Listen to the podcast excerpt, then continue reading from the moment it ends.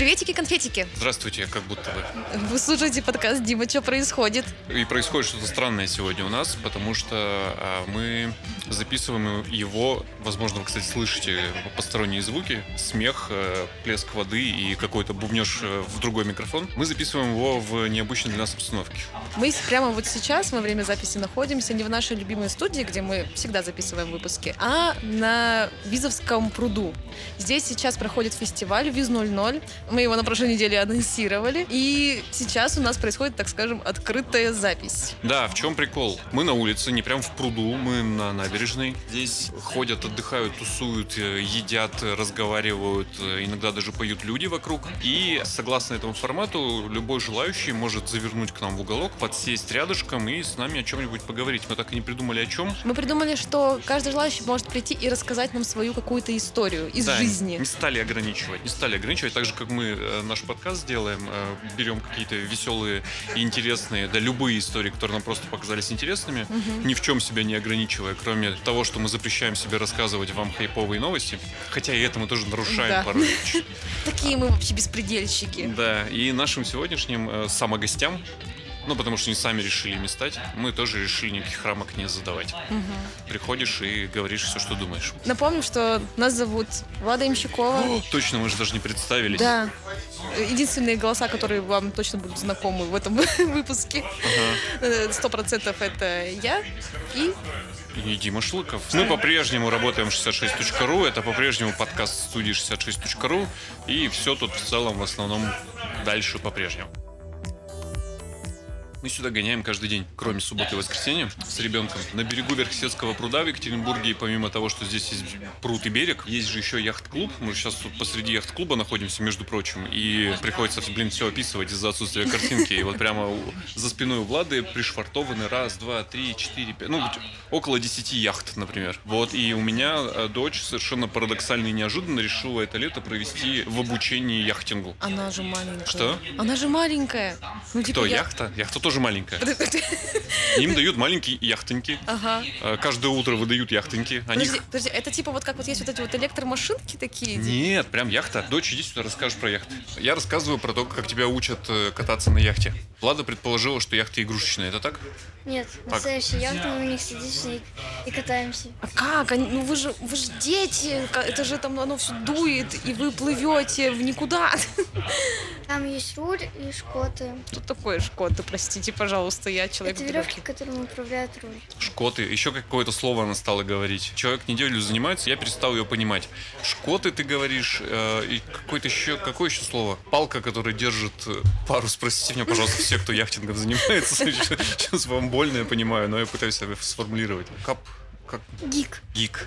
Гик. Я знаю только гик-культура. И вот, короче, она при- пришла в первый день. Как вот эти яхты у нас. Только маленькие. Ну, там, Маша сейчас показывает за окно, да, реально маленькие яхтинки для маленьких детей, на ней не игрушечные нифига. Причем э, она пришла в первый день, ее тут же бросили в лодку, дали весло и сказали, типа, давай. Ну, сначала еще паруса не было, да, ведь? Ты ж- Нет, сразу с парусом. И То есть Нет, тебе надо было сразу его расправлять, и вот это вот все. Да нет, в первый день она на, на- на- на Нет. веслах была. М, Нет? Сразу на парусе. Ну вот, короче, их ре- реально просто утром они приходят, это не гараж называется, а ангар, в ангар, им там выдают эти корабли, блин, на колесиках. Мы Они- сами их выбираем. Они их волокут до берега, да? Потом каким-то непостижимым образом по- погружают в воду. Я правильно пока все Мы их рассказываю? скидываем. Они их скидывают. Я представляю просто, да, в воду. Все, и садятся, сидят такие, ну, ну как, сколько, сколько там в среднем лет э, вам? 8, 9? 12. Вот 12. Вот, и вот такого возраста дети весь день. А тебе нравится это вообще? Это была твоя идея начать этим заниматься? Или как так произошло вообще у вас в семье? Мама предложила, я согласилась. Нормальная тема. Как- как-то так до этой выскочило. Вот, прикинь. Офигеть. Ну, Очень интересно. А еще лодки умеют переворачиваться. А ты переворачивалась в лодке? М-м. Я видела, как переворачиваются. А ты не боишься, что ты будешь плыть-плыть, и оно перевернется? Да не. Очень боится. Это вообще прям фобия у нее развивается. Ну, потому что ты видела, как кто-то перевернулся, да? Я их обратно переворачивать не умею. Детей учат в воде переворачивать обратно лодку. Ты мне Ага. рассказывала, скажи, как перевернуть лодку, если, если она ну, вверх дном болтается? Представь ситуацию, их- им реально объясняют, что делать, если, Если перевернулась лодка. перевернется. Что нужно делать, если лодка перевернется? Надо брать палку из забыла, как это называется. Вставать на нее и тянуть лодку в другую сторону. Мачту, за мачту, что ли? Нет, за палку, которая внизу. Я забыла, палка как она внизу? называется. А, ну ладно. Окей, палка внизу. Надо на... То есть она вверх, ты берешь лодку, встаешь на эту фигнюшку и переворачиваешь лодку. Она же тяжелее тебя раз в 10. Да. Ты качок? Надо еще воду потом вычерпывать. Сколько, получается, у вас еще будет обучение длиться? Неделю и еще столько же продлится. То есть две недели итого. Ну, это типа старт. Я так, пони- я так понимаю, это пробник, который нужен для того, чтобы она походила, а потом у родителей не было вариантов больше. Ну, это не продолжить. Чувствуешь себя морской волчицей? Да. Этот? Да. Ты счастлив, что у тебя дочь стала морской волчицей? Слушай, она кем только не стала этим летом. Я Например? вообще, вообще открыл для себя этот э, во- во- волшебный мир детских лагерей. И это, по сути, проб- пробник жизни у нее произошел этим летом. Например. А, так, э, че- чем она занималась? Надо, надо сейчас перечислять. Перерабатывала вторичное сырье, ну, что-то более полезное. А, ну, рисовала, естественно, очень много всякого. Танцевала. И вот сейчас яхты. Ну, это максимально вообще, типа, безумие. Вообще, с яхты, да, меня тоже удивили. Я в своем детстве ездила только в какие-то лагеря. Ну, такие, типа, поехать на море потусить. На море. Это уже зашибись. Я ездил в лагеря максимально похожие на лагеря. Ну, буквально. Это, я, я уже потом это, это осознал в более взрослом возрасте. Да, я не помню, чтобы там что-то, какое-то развитие со мной происходило. Скорее, я чувствовал себя... Нет, ну, ну срок отмотал, типа, вот, вот лето. Жесть. Мне дали лето. По жизни вообще такой человек. Мне 25 лет. Я окончила в этом году магистратуру по направлению ивент-сервис. Отучилась на журналиста О, на бакалавриате, вот. И работаю я организатором мероприятий. И здесь сейчас сижу как организатор прекрасного этого фестиваля. ВИЗ 00, да. Вот. Тяжело вообще быть организатором всего. На мой Ну, взгляд, всех это же самая стрессовая работа в мире. Да, самая стрессовая работа в мире, наверное, но мне кажется, все профессии хороши и сложны одновременно. А, это общие фразы. Но это не общая фраза, это правда, потому что я, типа, ну вот мне 25 лет, я успела поработать журналистом, и СММщиком, и организатором мероприятий, и нет такого, что я думаю, что быть организатором, там, типа, сложнее, чем журналистом, потому что... Я объясню почему. На любом производстве есть прям словосочетание, обозначающее непредсказуемый, неотвратимый пипец. Оно называется человеческий фактор. Ну, то есть, э, любое производство, любой процесс состоит из много всего, в том числе из человеческого фактора. А у организатора мероприятий ведь сплошной человеческий фактор. Это ты, же, правда. ты же буквально берешь, собираешь людей очень разных отовсюду, даешь каждому кусочек его задач, ты монтируешь сцену, ты ставишь оборудование, ты говоришь в микрофон, я вот очень утрирую. И вообще в любой момент все может пойти не так. Да, и при этом тебе нужно заранее просчитать, какие у тебя люди, если что, будут спасать эту ситуацию. Да? Да. То есть, например, вот, ну, не относительно этого фестиваля, с этим фестивалем вообще абсолютно другая история. Вот. Но относительно вообще мероприятий, которые делаю я, я стараюсь всегда просчитать, вот если что-то пойдет не так, как я это заменю, как я это исправлю, и какие у меня будут люди, которые смогут эти дыры, грубо говоря, закрыть Ну вот смотри, сейчас на сцене э, Яков Можаев, насколько я вижу, ресторанный критик. Я не вижу, но, скорее всего, это он. Да, и за временем тоже, ну, не вижу.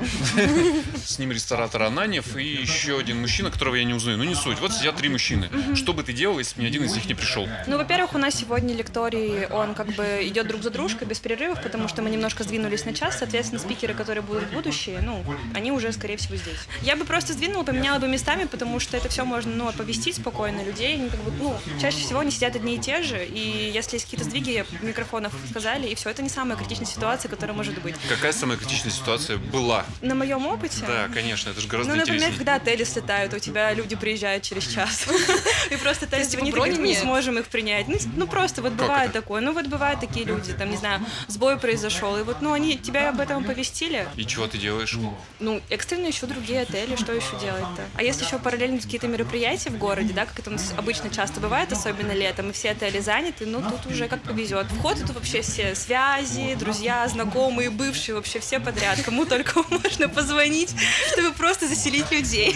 То есть, получается, твоя цена определяется, на рынке определяется твоей э, записной книжкой и стрессоустойчивостью. Ну, не то, что цена на рынке, наверное. Ну, это условно. просто тебя определяет... Ну, это скорее облегчает твою работу. Если у тебя очень много знакомых, которые могут тебя спасти как в тяжелой какой-то ситуации там с отелями, так и просто, ты знаешь, что тут можно там полегче, подешевле помочь, ну, сделать что-то. Здесь можно как-то договориться хорошо, конечно. Но мне кажется, все-таки твоя цена на рынке — это твои компетенции. В том числе вот эти вот риски, о которых мы говорим. Если ты знаешь, как их исправить, то ты уже молодец. Какое было у тебя самое сложное мероприятие, которое ты проводила? Слушайте, на самом деле все тяжело. Ну, типа, ну нет такого, потому что э, я вообще несколько лет работала со студентами, с молодежной политикой, делала большие мероприятия окружные, всероссийские, областные для студентов. И вот самое сложное, наверное, всегда вот в этом всем, это то, что тебе идет с тобой работать непрофессиональная команда, и ты, помимо того, что ты работаешь, ну, потому что ты все равно со студентов ты команду, скорее всего, чаще всего набираешь. Помимо того, что тебе нужно организовать мероприятия, тебе нужно еще параллельно их этому обучить. И их компетенции проработать. То есть ты одновременно и организатор, и наставник, и учитель, и еще и кризис-менеджер. Когда ты руководитель группы и пионер-вожатый одновременно. Да, да, да, да, да. Есть у меня гипотетический друг, с которым развелась жена, и он мне рассказывал, как она с ним развелась. Он говорит, она ходила, ходила грустная, грустная, грустная, грустная, говорит, ходила. Я ее все спрашивал, типа, «А что, что ты такая грустная ходишь? Она говорит, что, ну, что-то жизнь не задалась, мне нужен какой-то в жизни толчок, я в каком-то там тупике, ну, короче, фактически в клинической депрессии. Он говорит, я ей э, с дури оплатил тренинг личностного роста. Она кончила этот тренинг личностного роста, и по итогу они вместе с тренером решили, что ей надо развестись. Чтобы обрести толчок. Он такой, да, сука!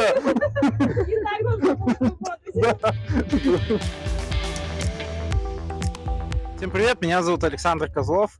Вот я участник творческого объединения «Вода и завод», один из организаторов фестиваля ВИЗ.00. Потрясающий на сегодня подкаст. Сначала был организатор фестиваля, потом моя дочь, теперь снова организатор фестиваля. Ну да. Складывается легкое ощущение, что у нас тут все куплено. Ну, возможно. коррумпировано так или иначе. Возможно, да. Ты же не только организатор этого фестиваля и не только участник там, творческого объединения, Да, да, да.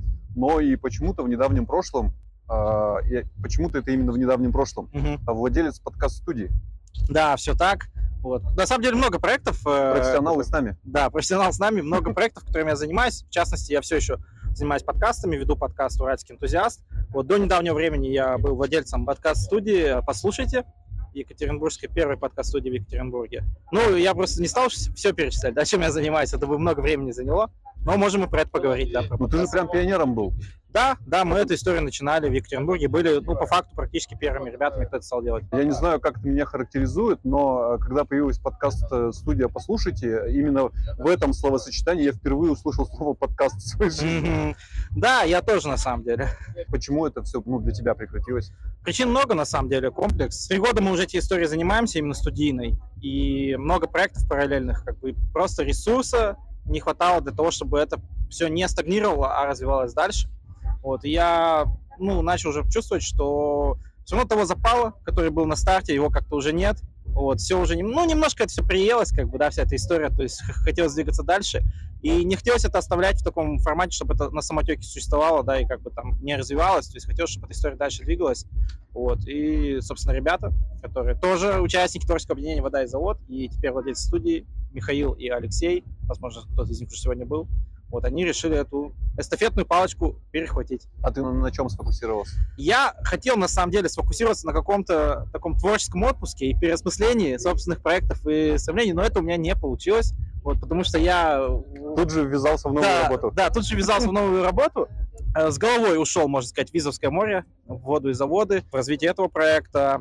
Пока вот им еще занимаюсь. Ну и подкаст тоже продолжает мой личный существовать. Это «Уральский энтузиаст». Как появился проект «Вода и завод»? Он просто как-то неожиданно, как шарик из-под воды всплыл. Все уже какое-то готовенькое, запущенное и работает. А как, как это Э, все? Откуда это взялось вообще? Вообще, я сам даже не понял, как это произошло. Все началось с того, что мы встретились с Михаилом, с Алексеем, и ребята хотели сделать какое-то мероприятие к Дню города, к 300-летию, вот, что-то яркое, необычное, новое запустить. А я параллельно уже здесь в яхт-клубе вот немножко общался с ребятами, кто здесь занимается. И тут тоже было много мыслей по разным активностям, мероприятиям, там, вечеринкам и так далее. Но это все не было упаковано в какую-то единую концепцию. Вот, мы встретились, и у нас какая-то синергия произошла, и эта идея, вот она просто как взрыв, вспышка творческая родилась. Э, Что самое интересное, это не заглохло на какой-то творческой да, вспышке, как это обычно бывает у творческих людей, а внезапно это начало все материализовываться. И это начало происходить так быстро, что я сам даже не понял, в какой момент это все начало обретать какую-то уже реальную форму. Начали мероприятия появляться, приходить люди, начали писать СМИ. Я такой, а, куда, куда мы бежим-то так? Где мы? Вот, же только что-то посидели, поприкалывались с ребятами, и уже что-то происходит. То есть это супер такая история, творческая, спонтанная. Ну, это творческая вспышка, вот реально, это так можно Тут надо сказать, что вода из завода чуть больше, чем просто ВИС 00 фест, который проходит сегодня. У вас там буквально там чуть ли не каждый день что-то здесь происходит. Но насколько я могу судить по, по телеграмму, э, потому что не так часто здесь бываю, то йогой занимаются, то концерты устраивают. После, Да. после ВИС 00 э, вот это вот как продолжится и в какой момент, не знаю, прекратится? Ну, хотелось бы, чтобы это не прекращалось. Вот, я- Круглогодично? на самом деле, да. То есть в идеальном мире даже вытянуть бы на какую-то всесезонную историю. Круто. Вот. Пока нет конкретных планов, и чтобы это было прям во что-то оформлено, и чтобы я это мог озвучить. Да, есть некие мысли, наработки, но пока о них, мне кажется, преждевременно говорить. Все-таки это нам требует еще какого-то внутреннего обсуждения, согласования этих концепций, идей. Вот. Но в идеальном мире, да, хотелось бы, чтобы это и в какую-то круглогодичную историю превратилось. Одна из таких точек, к которой мы бы хотели прийти, это получение, приобретение собственного пространства на ВИЗе, возможно, какого-то именно круглогодичного, чтобы здесь можно было проводить мероприятия и дальше, и заниматься развитием района и ВИЗа. А, ну что-то под крышей и отапливаемое. Ну, что-то да, да, что-то да, то- что-то такое. То есть вот здесь на самом деле есть много разных помещений, которые потенциально под это подошли, но мы пока еще погрязли вот в организаторской работе по фестивалю и прям серьезный какой-то research на эту тему не проводили. Ну, Вот. Понятно, да. Да, сейчас э, план как бы номер один это выдохнуть просто после фестиваля, потому что это колоссальная работа. Мы шли к этому все лето, как бы разминаясь на каких-то более маленьких ивентах. И вот пришли к такому мероприятию. Да, как бы есть нюансы, то есть э, опыт э, для многих, для нас первый такого масштабного организатора, организации такого масштабного мероприятия. С нами как бы суперпрофессионал это Ксения Табашникова, вот ивент-продюсер, который уже много лет в городе занимается, сделал кучу классных, интересных мероприятий. Но там для меня, для Михаила, для Алексея это все-таки, наверное, ну, первый или один из первых опыт такого масштабного прям мероприятия. Поэтому, конечно, какие-то нюансы есть, вот, но это все опыт, в любом случае мы это все учтем и уже в дальнейшем Расскажешь смешной случай из жизни? ну, у меня вот есть такая история как раз из э, яхт-клуба. Однажды вечером был один из жарких летних вечеров в Екатеринбурге, и мы решили выйти на яхте, там покупаться немножко в устье Верхсетского пруда. Вот, и пока мы шли, что-то там уже стемнело, мы стали просто, ну, разговаривать, прикалываться, и у нас в голову такая идея пришла, что было бы круто запустить салют с яхты прям, вот, то есть прям как из пушки пострелять из фейерверка. И мы прямо на яхте просто находим единственный круглосуточный магазин фейерверков в Екатеринбурге, звоним, говорим, можете привезти там через 40 минут к яхт-клубу? Человек такой, да, конечно, сейчас привезу. Вот. И мы просто, пока мы шли там, получается, от Устья до причала, он за это время подъехал, мы выходим, его встречаем, говорим, а не хотите с нами запустить салют с яхты? Он такой, ну, в принципе, да, погнали. Вот. И там какие-то еще мои друзья подошли, и просто происходит хаос вот этот вот. И мы выходим прям в центр э, пруда, и этот салют запускаем. Великолепно было вообще. Салют с яхты это прям что-то на богатое. Да, да, да. Звучит, звучит Нет, это цена вопроса там, ну, условно, 5000 рублей. Ну да, я, я про то, как это звучит. Да, но звучит красиво. Эпического финала яхта утонула. Нет, э, яхта не утонула, вот, она из титана, поэтому она готова к суровым испытаниям. А, точно, забыли. У вас же тут та самая легендарная Это легенда. цельнометаллическая яхта из Да. титана с надписью Екатеринбург 300. Привет, Здравствуйте, меня зовут Дима, а тебя? Ксюша. Чем ты занимаешься? Приходится эту часть э, прокручивать, потому что мы не готовы к интервью.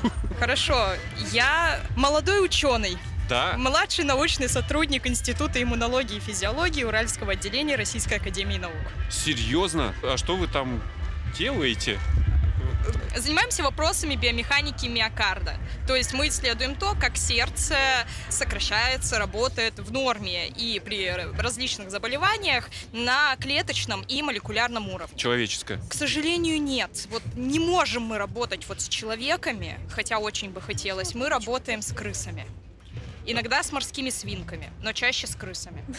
И цель этой работы состоит в том, чтобы... Понять, как болячки ломают сердце на уровне одиночных клеток и молекул. Но, естественно, не крысиное сердце, а человеческое вас в конечном итоге интересует. Ну, интересует-то да. Но да, мы переносим данные наших исследований с крыс на человека. Экстраполируете. Экстраполируем, транслируем. У нас, кстати, как раз лаборатория называется трансляционной медицины и биоинформатики. Сколько у вас крыс? В год В смысле в год? Так. Э, Поговорим о гуманности этого процесса. все очень гуманно. Сколько крыс в год потребляет ваша лаборатория? А Вот тут считать надо. Сейчас у меня произойдут калькуляции в чертогах моего разума. Но я думаю, штук, штук 100 в год-то уходит. Примерно как э, в зоопарке. Ну, в зоопарке побольше. Побольше? же- Там в ну, день столько Так и же- пожирают. ну там же, да, их кормят ими, поэтому там, знаешь, э, какому-нибудь волку одну крыску если дать, то он, наверное, не очень наестся. А можно, а можно сказать, что вы с, с крысами этими занимаетесь, чтобы э, потом человек начал жить гораздо дольше, чем сейчас? Ну, в целом, да. Потому что в идеале, если мы поймем, как сердце при разных заболеваниях ломается вот на уровне клеток и молекул, то теоретически потом врачи, глядя на эти данные, скажут, о, блин, мы поняли, как это лечить. Вот, фармацевты на эти данные посмотрят и скажут, о, а мы сейчас, короче, такое лекарство придумаем и, короче, вколем его, и сердце будет. Вот человек умер, а сердце у него все еще такое тыц-тыц-тыц за груди. А на самом деле, почему ты этим занимаешься? Нельзя спрашивать у ученых такие вопросы. Почему? Потому что самый честный ответ интересно. Вот интересно, Да. вот just for fun. Вот училась я вот на своем биофаке, училась, а потом бабах узнала про вот это направление исследований. Пришла писать диплом и увязла как в болоте. Только нос торчит. Ни один ученый сказал однажды, что наука — это удовлетворение Эго. собственного любопытства за государственный счет. Ну, то есть тебе что-то интересно, да? И Вот. тебе платят за то, чтобы Блин, ты хочу узнать, узнавала больше. Мы так заявки на гранты пишем. Типа, ребята, Да. есть вопрос? Просто интересно, что будет, если... Так это работает? Класс, Практически, да. класс. Ну ты же э, не э, с рождения хотела стать прям ученым. Как, как люди становятся учеными? А на биофак ты поступала сразу ради науки или ради более прикладных целей? Сразу ради науки. На самом Класс. деле, э, я в принципе хотела с детства стать ученым, потому что я очень люблю научную фантастику. Я смотрю научную фантастику, а там ученый это такой чувак, который ходит со шприцом на перевес, залазит в адронный коллайдер, и бабах, весь мир спас. Я такая, о, я хочу быть вот этим чуваком в белом халате, однозначно. Ой, это что за фильм? Я не знаю, я только что придумала. Это собирательный образ. класс. Ну что ж, вот я выросла, посмотрела перед поступлением фильм «Каннибал Лектор», точнее «Молчание ягнят» про каннибала Лектора, и такая, о, этот дед очень умный, я хочу быть как он. В общем, собиралась я подавать документы в мед на клиническую психологию. Но вот буквально за два дня до эпохального события подачи документов со мной ВКонтакте познакомился чувак. Чувак хотел позвать меня на свидание, но по совместительству он оказался с биофака, магистром, и он мне говорит, а гона биофак там так прикольно, я вот вообще лягушек изучаю, так хрустно. То есть он буквально позвал тебя на свидание на биофак. Нет, он позвал меня на свидание в кино, я опоздала, он обиделся, и мы с ним больше никогда в жизни не разговаривали. Но все случилось именно так. Он такой, иди на биофак, там с людьми работать не надо, и вообще в целом весело. Я такая, А действительно. ничего себе, титан мысли. Все, подала документы на биофак. Там действительно оказалось весело. Меня, когда мои одноклассники бывшие случайно увидели э, в поликлинике УРФУ, компании одногруппников, они сказали, о боже, ты попала на факультет, где ты размножилась. Делением причем. Да, именно что. А ты мечтаешь получить Нобелевку? А кто не мечтает? Я. Ну, у, на- ну, у нас Пулицер, у вас Нобелевка. Мы сегодня всех просим, э, задаем кошмарные вопросы, его нельзя задавать, но мы задаем. Расскажи смешной случай из жизни. Что ж, у меня на самом деле вся жизнь одна смешная история. У меня все очень плохо с английским. Вот, вот сразу признаюсь. Столько лет его учила, учила. И вот, когда пошла в науку, наука вещь международная, надо уметь пользоваться английским. Я вроде выучила, но, как оказалось, в общем, тут опять произошла профессиональная деформация. Если в своей области я могу спокойно обсуждать сердца, там укорочение саркомеров, движение кальция в цитозоле и всякие такие интересные штуки, то вот попросить хлебушка на улице, чтобы покормить голубей, а то он слишком голодно выглядит, это уже проблема. Более того, я, я, я не знаю, как по-английски будет голубь. Мгм. Пиджин. М, Как, как пижон. пижон. Пижон, да. Мне пижона надо покормить. И Ну что ж, и вот однажды пришел такой период в моей жизни, когда меня отправили на международную конференцию и не куда-то, а в Кентербери, то есть на родину английского языка. на родину английского языка. В общем, я старательно слушала всякие подкасты, грызла учебники, отрабатывала свое произношение, чтобы мой speaking English был not so awful as usual. Прилетаю в аэропорт, и, в общем, мое первое разочарование было, когда я совсем не поняла, что от меня хотела милейшего вида бабуся, которая кричала «Where is number two?» Хорошо, что со мной была коллега. У нас был один мозг на двоих. Вот такая вот внезапная э, научная не- нейросетка. Вот два мозга просто, объединенный в один. И мы генерим общие фразы разговорные. Она говорит, кажется, она спросила, где выход номер 22. А, а как ей сказать, где выход номер 22? А, о, там! А, thank you very much. И ушла. Ну ладно, все бы было ничего, но нам надо было из Лондона, куда мы прилетели, добраться в Кентербери. Все было замечательно, все было замечательно. У нас были заранее куплены билеты на автобус, там было написано, что автобус отправляется с автобусной станции Виктория. И как выяснилось, на улице Виктория находится несколько автобусных станций, причем одна из них называется Bus Station, другая просто Station, а третья Victoria Station. В общем, мы ходили, идем туда, идем сюда, идем туда, идем, не понимаем, куда нам идти. И тут видим, сидит бомж. Такой чинный, благородный, там откуда-то спер подушку от дивана, сидит такой нога на ногу. И такой, эй, девчонки, вам нужна моя помощь? Мы такие, Yes, of course.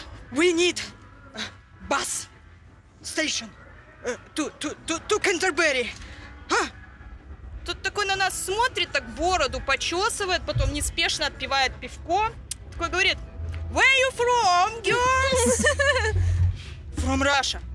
А, а, сейчас я вам объясню, говорит он с легким-легким акцентом, да. Значит, идете направо, потом налево, потом направо, а потом еще немножечко по прямой и налево, и вы найдете автобусную станцию до Кентербери.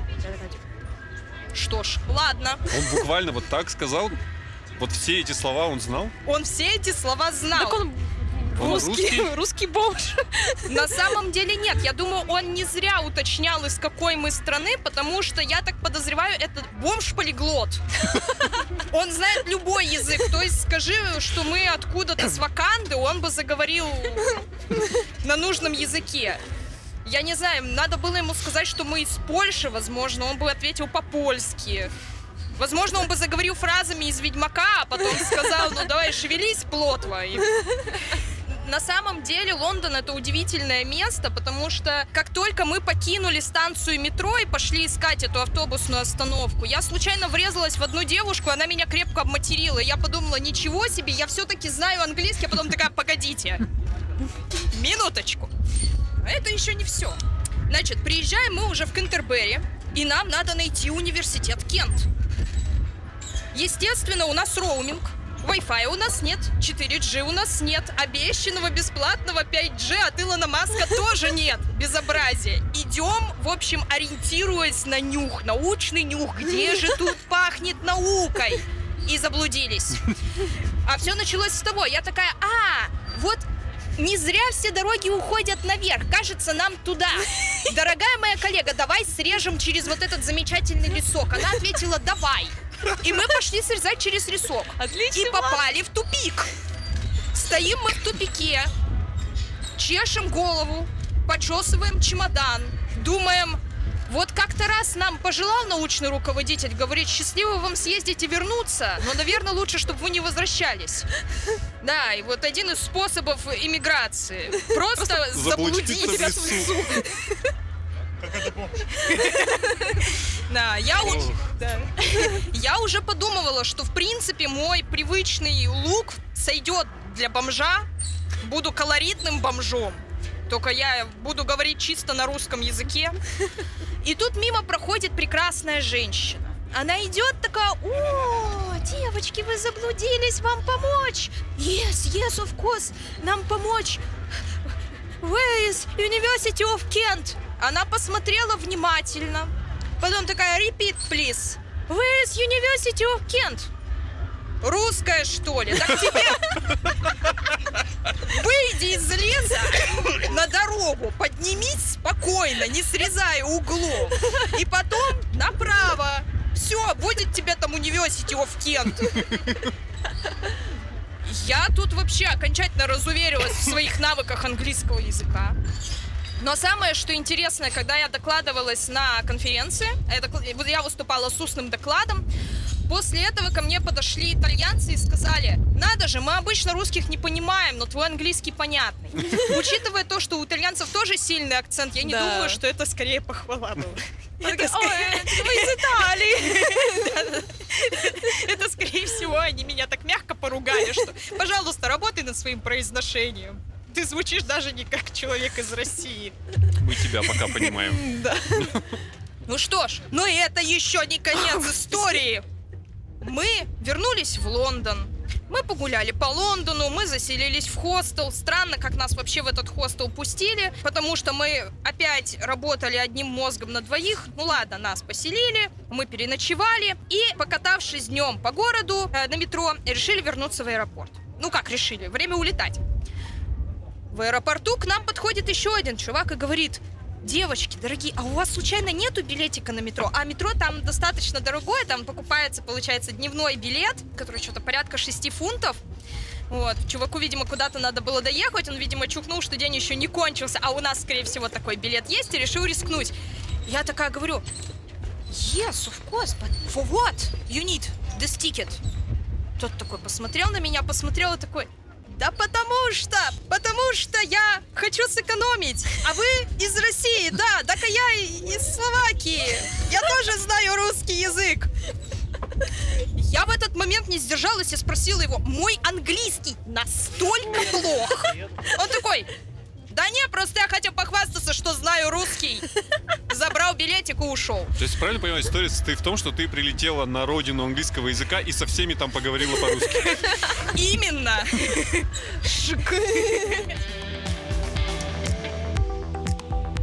Ну, у моего друга есть э, история, э, и так можно назвать подкаст про отцовство. Он называется «Клуб качающих отцов». У него родился ребенок, и так бывает иногда с детьми, что они в первые там э, дни, недели, месяцы жизни ни черта не спят вообще совсем. Ну, там по чуть-чуть. Это самый трэш и самый капец вообще, когда ребенок не спит. Моя тоже не спала нифига. Но у меня не было так, как у него. И нужно было все время качать. В какой-то момент его жизни а он качал ребенка ночью. Ну, после работы, там ночью недосып уже накопился, и у него случилась натурально галлюцинация. Галлюцинация состояла в том, что он находится в клубе качающих отцов. Это такое большое помещение, где отцы с люльками сидят по кругу, качают детей, и у кого ребенок засыпает, тот может встать и пойти до бара за, за виски. Он говорит, я вот, оказ- вот в этом вот э, прострации он провел все это время, и утром только обнаружил, что этого клуба на самом деле не существует. Это у него такая галлюцинация приключилась, видимо, для того, чтобы, не знаю, как-то сберечь его мозг. Да. То есть мозг ушел в режим ожидания и начал ему сны показывать фактически прямом эфире. в прямом эфире, да. Несмотря на то, что он глаза не закрывал. И в этот сон э, вмонтировал э, ну, реальность, которую он видел перед собой. Вот клуб качающих отцов.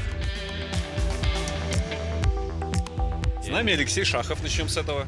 Ты пока единственный гость, которого я могу сам представить сегодня. Вау, класс. Спасибо, Дим. Всегда теряюсь в твоих регалиях. Мэтр. Популяризатор стрит-арта, Да, человек, который да. его изучает.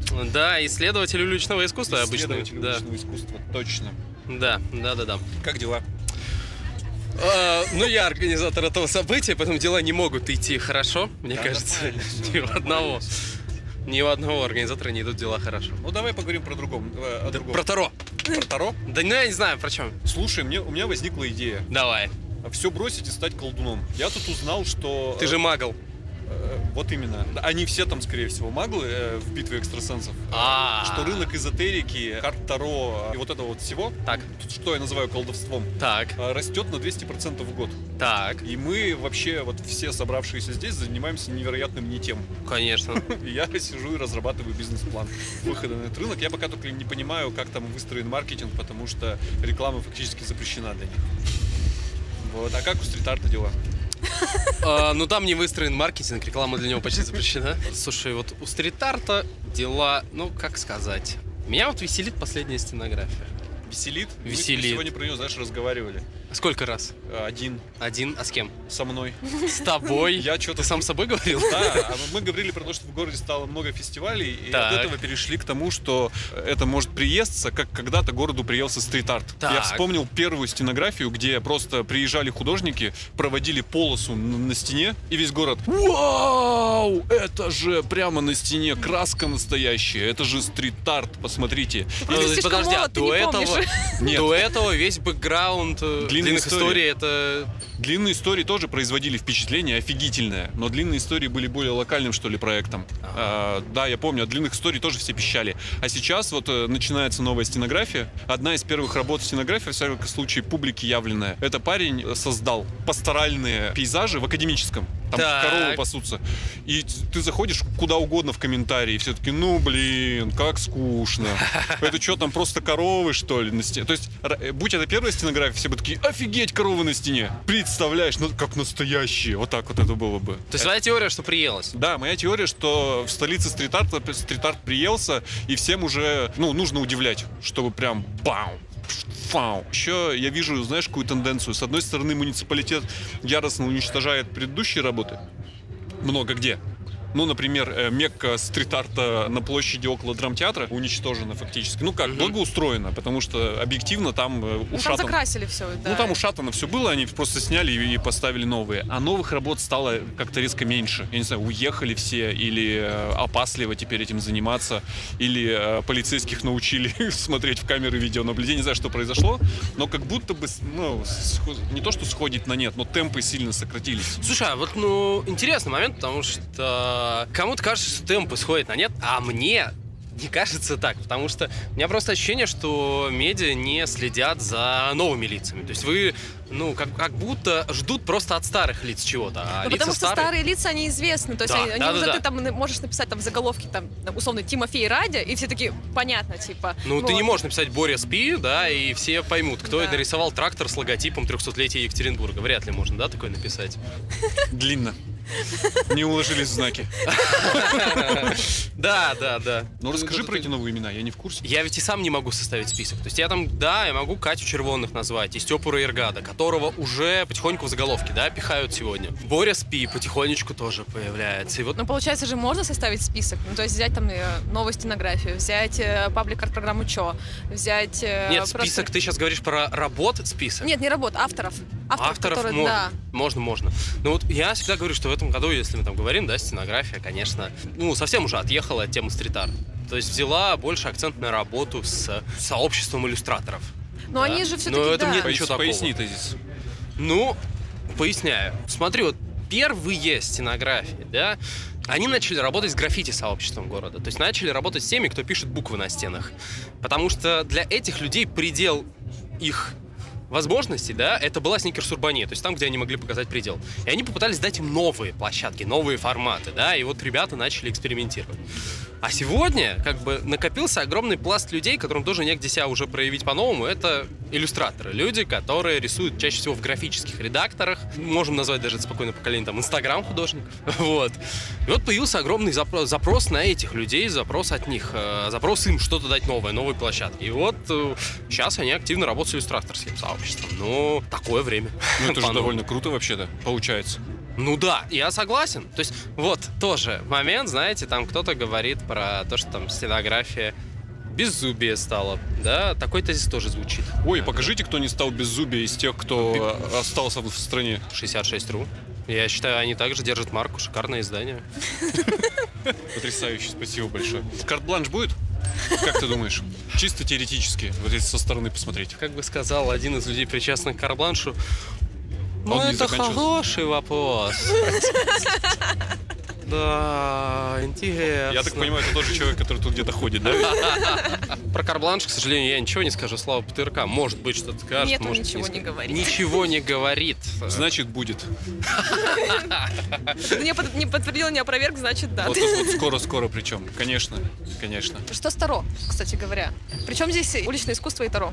Леха, Леха нарисовал, можно я? Леха нарисовал карты Таро, натуральные карты Таро, но на каждой карте содержится отсылка к уличному искусству Екатеринбурга. Нет, Дмитрий, я бы вот с вами поспорил. Не к уличному искусству, а к Екатеринбургу в целом. К его истории, Простите, каким-то пожалуйста. локальным вообще историям, событиям. Где-то к зданиям, где-то к историям, где-то, к, возможно, даже каким-то городским мифам. Мне очень понравилось, что я где-то разогнался. Вот я в каких, на какие-то карты я прям люто разогнался. Там есть 14 карт, посвященных уличному искусству 100%. Причем, я бы сказал, не только даже стрит-арту, но и, например, одна из карт — это Ихтиандр, изображающий Александра Гализдрина в О, да. Даническом районе. О, да. Вот. Мне рассказывали про раннюю работу этого человека. Я не знаю, это, знаешь, из цикла «Городская легенда». Могу тебе рассказать, тебе, наверное, пригодится. Давай, давай. Он же работал преподавателем э, в, архитектурной, В академии. И однажды ему поручили украсить холл к 8 марта. И он его украсил следующим образом. Он повесил, ну, высоко под потолком разрезанную пополам простынь, которая расходилась в стороны. И э, в отверстие образовавшееся, там же под потолком э, подвесил на цепях огромное бревно, входящее в эту простынь. Вот такое было украшение по случаю женского дня. Говорят, больше ему это не поручали. Нет, знаешь, про его работу а в Архе есть шикарный еще сюжет. Ну, Тау вообще, без сомнений, задокументировал ту эпоху лучше, чем кто-либо. Да, телевизионное агентство Урала в этом смысле оказало большую службу нам всем. Да-да-да. Так вот, да, я рисовал все 76 карт. Отрисовал рубашку. Кстати, рубашку оказалось сложнее даже нарисовать, чем карту. Тебе просто скучно было этим заниматься. Э, Да не то чтобы скучно, просто... Я просто когда рисовал, я думал, карта это... Ну, человек не будет слишком долго разглядывать, да? Их все-таки 76 разных. А рубашка это то, что ты видишь постоянно. А ты как это вообще придумал? Как ты проснулся такой, о, Таро. С сегодняшнего дня я рисую карты Таро. И потом несколько месяцев их рисовал. Скажу так, самая первая карта, которую я нарисовал, я честно, я начал рисовать взорванную башню, и тут решил напис- написать внизу слово «безбашенность». Мгм. Вот. А потом решил с ней немножечко поиграть как-то. И один из референсов, которые я смотрел на Пинтересте, который мне понравился, был в виде карты Таро. Там я откуда какие-то элементы взял оттуда и подумал, блин, прикольно, карту сделал карту безбашенность. А потом сделал карту конструктивность, где на главпочтамте, который похож на трактор, сидит поросенок Петр и уезжает конструктивно, в общем-то, решает свои проблемы. Вот.